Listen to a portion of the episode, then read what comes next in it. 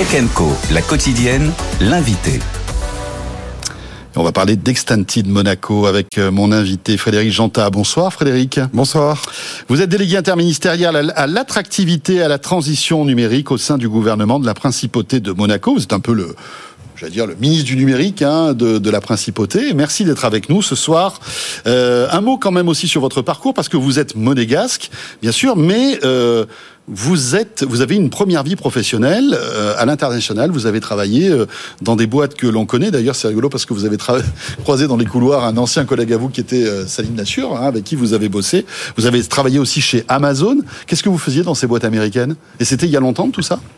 Alors, mais merci beaucoup de me recevoir. Effectivement, j'ai eu une vie avant de rentrer au gouvernement qui était dans des chez Google et chez Amazon. Et ce qui est intéressant en mmh. fait dans ces entreprises, c'est que on voit ce qui va se passer pour le futur. Et ça m'a été très utile. Je travaillais à Paris, mais aussi en Californie, à Mountain View, sur des sujets de développement économique, sur des sujets de partenariat, sur des sujets d'infrastructure, de cloud. Et quelque part, ça m'a permis, en rentrant à Monaco, lorsque le prince a voulu accélérer la transformation numérique et faire un vrai programme intégré, c'était en quelle année ça? C'était en 2018. Donc effectivement, en 2018, euh, le prince Albert a souhaité, comme il l'avait fait pour la transition écologique, il a souhaité donner un souffle avec un programme original qui s'appelle Extended Monaco, qui est assez particulier parce qu'en fait, toute la transformation numérique du pays est intégré dans ce programme, est intégré dans une équipe, que ce soit l'éducation, que ce soit la santé, que ce soit l'administration, que ce soit l'économie, que ce soit les infrastructures numériques, les plateformes, les télécoms. Les réseaux, ouais, les, voilà, télécoms aussi. Hein. Et on a un programme complètement intégré dont le but est vraiment de générer de la croissance économique. Alors, le, Monaco est le premier pays au monde à s'être doté de la 5G. Je crois que 100% du territoire est, est et connecté en 5G. Bon, alors c'est un petit territoire, mais malgré tout, euh, voilà, il fallait le faire. Hein. Euh, et euh, est-ce que vous pouvez nous donner quelques exemples justement de cette accélération numérique à Monaco qui bénéficie bah, aux Monégasques ou en tous ceux, à tous ceux qui vivent à Monaco? Bien sûr, mais c'est un. Vous parliez de l'intelligence artificielle tout à l'heure.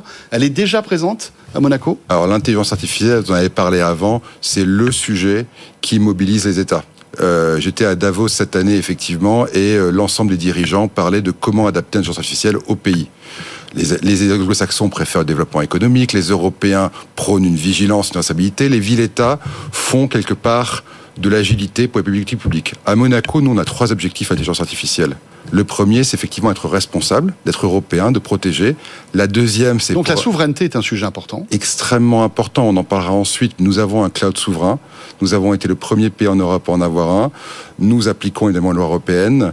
Euh, pour nous, qui est hébergé par qui ce cloud souverain? Alors ce cloud souverain est hébergé sur sol monégasque par le monégasque avec des technologies qui sont euh, d'LVMware mais qui sont effectivement euh, souveraines chez nous et qui sont qui sont reconnues par l'agence monégasque sécurité numérique. D'accord. 100% monégasque et l'État est actionnaire majoritaire de la société qui s'en occupe. Ok. Et tout est basé à Monaco. Tout est basé à Monaco parce que pour nous, les infrastructures sont la première étape de transformation numérique.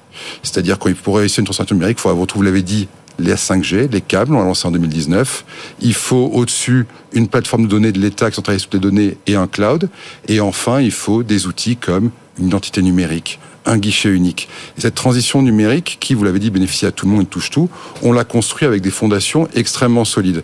Et arrive une nouvelle étape, vous l'avez cité, qui est l'intelligence artificielle. Et pour nous, ça veut dire à la fois des entreprises qui se développent à Monaco sur ces sujets, ça veut dire des politiques publiques qui en bénéficient. Donc aujourd'hui, l'intelligence artificielle est une réalité dans l'État monégasque. Générative ou l'IA, on va dire, des algorithmes euh, vous avez deux, je vais vous donner des exemples très très concrets comment on utilise euh, l'IA en principauté. Aujourd'hui, il y a des solutions monégasques, par exemple, qui sont faites pour les réunions. Rien de plus désagréable qu'une réunion où tout le monde parle, 25, 30 personnes. La solution permet de savoir qui parle. Quand on dit hors PV, elle arrête de noter elle envoie un compte rendu à la fin en disant qui a parlé, qui a dit quoi. Et si on veut éviter les bains eux ou les euh, attends et tout, on a un niveau plus élevé de langage, moins élevé. Aujourd'hui, quand vous recevez un formulaire de l'administration, C'est très compliqué de savoir à la main s'il fallait quatre formulaires, cinq formulaires, si on a bien mis 10 numéros. L'IA, bientôt, pourra vérifier que le formulaire est compatible. C'est basique, Mhm. ça fait gagner énormément de temps. Est-ce que vous voulez devenir une espèce de vitrine technologique de l'excellence en fait du numérique finalement avec toutes ces avec toutes ces innovations que vous mettez en place? La chance c'est que vous êtes un petit pays, hein, donc euh, euh, forcément, bah euh, voilà, l'échelle n'est pas la même. C'est peut-être plus rapide de développer la 5G bah, dans un petit pays, de de voilà de rendre service à ses administrés. C'est ça, c'est de devenir une espèce de vitrine technologique? Nous, on veut, comme beaucoup d'autres cités-États, Singapour est aussi un modèle, doit être aussi un, on veut du numérique utile. Et utile, ça veut dire quoi? Ça veut dire Touchez pas le micro s'il vous Ah, plaît, pardon. laissez-le tranquille. Il est très bien comme ça. Utile, ça veut dire deux choses. Ça veut dire qui rapporte de la croissance économique, donc ça veut dire qu'on veut attirer et développer beaucoup de solutions d'IA à Monaco, Mhm. pas forcément développer les algorithmes, mais que le packaging des offres se fasse à Monaco, que les offres commerciales se fassent à Monaco, et l'autre chose, c'est qu'on veut que l'IA bénéficie à l'éducation, à la santé, à la mobilité, pour les monégasques. Et donc, ça veut dire, par exemple, que les gens soient formés. Aujourd'hui, à Monaco, on apprend la programmation dès la maternelle. Aujourd'hui, à Monaco, au collège, on est formé aux bienfaits et aux méfaits de l'IA. Aujourd'hui, à Vous parlez des réseaux sociaux aussi à l'école ou pas bien sûr, dès le collège, les gens sont formés au cyberharcèlement, sont formés à la cybersécurité, sont formés à tous ces sujets. Est-ce que la France regarde par exemple ce qui se passe pour après peut-être déployer tout ça? Vous avez des, on va dire des, des- des partenariats. Alors je sais que la France est très proche de Monaco, euh, mais est-ce que le, par exemple le système éducatif euh, monégasque peut après discuter avec celui euh, en France ou pas? Alors, c'est très difficile de comparer les deux pays qui ont quand même des tailles euh, différentes. Évidemment. Évidemment, moi j'ai changé régulièrement avec Jean-Noël Barrot, avec Cédrico, sur quelques sujets où on pouvait partager des avec expériences. Marina Ferrari, qui est la Alors, nouvelle. je ne la connais pas encore, Voilà. mais je lui souhaite de la réussite dans ses futures missions. Mais ce qui est sûr, c'est que euh, entre pays, on discute, on se compare, on regarde les choses. Quand je voyage, je me rends compte qu'il y a des choses qui marchent bien dans certains pays. Par exemple, le numérique au service de l'environnement. Pour moi, c'est la Suède. La Suède a développé une algorithmie, une méthode, une culture, une formation sur Mhm. tout ce qui est développement durable, et on s'en inspire. Par exemple, tout ce qui est e-santé, c'est Singapour. Aujourd'hui, un Singapourien a l'ensemble de ses données numériques sur son téléphone, vaccinal. Donc, quelque part, on s'aide tous entre nous parce qu'on apprend. Et avec l'IA, c'est quelque chose aussi de très réaliste, qu'on apprend tout ce que l'on peut faire. Nos Mhm. situations sont différentes, mais on échange, on essaie de partager. Les papiers d'identité, tiens justement, vous êtes en avance, je crois, hein, sur l'identité numérique euh, à Monaco. Absolument, on a lancé l'identité numérique en 2021 et c'est un outil qui est extrêmement utile pour trois choses. La première chose, c'est que ça rend un service fort à la population. Aujourd'hui, quand vous voulez vous connecter, vous avez des risques si vous utilisez des boîtes américaines pour votre euh, identité. Mhm. Nous, c'est une identité régalienne. La deuxième chose, c'est l'usage. Aujourd'hui, les entreprises privées et publiques à Monaco utilisent euh, cette identité numérique. Donc, c'est la facilité. Et enfin, c'est quelque part la réassurance. L'État protège mon identité, protège ma donnée. Et dans l'hypothèse du futur wallet européen, on est prêt encore une fois à cette identité numérique. Et tout ça est couplé à la carte d'identité, bien sûr, qui est déjà numérisée chez vous aussi. Absolument. Depuis 2021, la carte d'identité est numérisée. Et c'est extrêmement important. 96% des gens la transforment en identité numérique. Donc les deux sont couplés.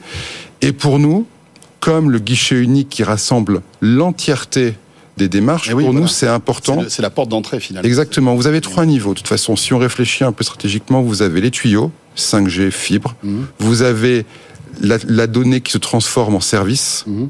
cloud, plateforme de données. Et enfin, vous avez le connectant avec l'humain. Carte d'identité numérique, guichet unique. Et quelque part, à Monaco, on a voulu construire ces fondations solides. Et aujourd'hui, on offre ces services à la population pour être compétitivité. C'est pour cela qu'attractivité et numérique sont mis dans le même portefeuille. Euh, il y a aussi évidemment euh, des équipements euh, tech pour euh, dans tous les lycées et les collèges. hein, ça, c'est top. C'est-à-dire qu'aujourd'hui, les élèves qui apprennent à Monaco ont des outils qui font rêver, enfin tous les, qui feraient rêver tous les petits Français, non J'imagine? Il faut trouver un équilibre. Là, par exemple, on parlait de la Suède précédemment. Aujourd'hui, la Suède, qui était peut-être allée assez loin sur l'éducation numérique, revient un petit peu en arrière. arrière. Nous, on a eu une stratégie qui était mixte. Les manuels sont numériques, les livres sont papier. Nous, on a misé sur la formation des professeurs. 90% des professeurs ont été formés à l'IA, à la réalité virtuelle, à la réalité augmentée. Et quelque part, on veut pas d'un numérique gadget. Dans les cours, c'est utilisé pour la pédagogie. Et ce qui fait que ça marche, c'est que les professeurs adhèrent, c'est que dans un cours d'histoire, on va avoir une représentation utilisée via Minecraft. Euh, pour, vous parlez d'IA générative, pour préserver la langue monégasque, par exemple, on a nourri en IA générative pour pouvoir continuer à utiliser plus facilement. Donc, on est vraiment évidemment sur les tablettes, on est vraiment évidemment sur la formation à programmation, on est évidemment sur la formation Mais aussi. il faut toujours des livres. Voilà. Il faut toujours des Ils sont- livres. Ils sont toujours là. Et il y a un dernier aspect sur l'éducation, je peux me permettre, qui est important, c'est la relation professeur-élève-parent, où la- l'information qui circule rend les choses beaucoup plus faciles. Et pour nous, c'est important que les trois travaillent ensemble. Et le numérique est un énorme atout pour ça.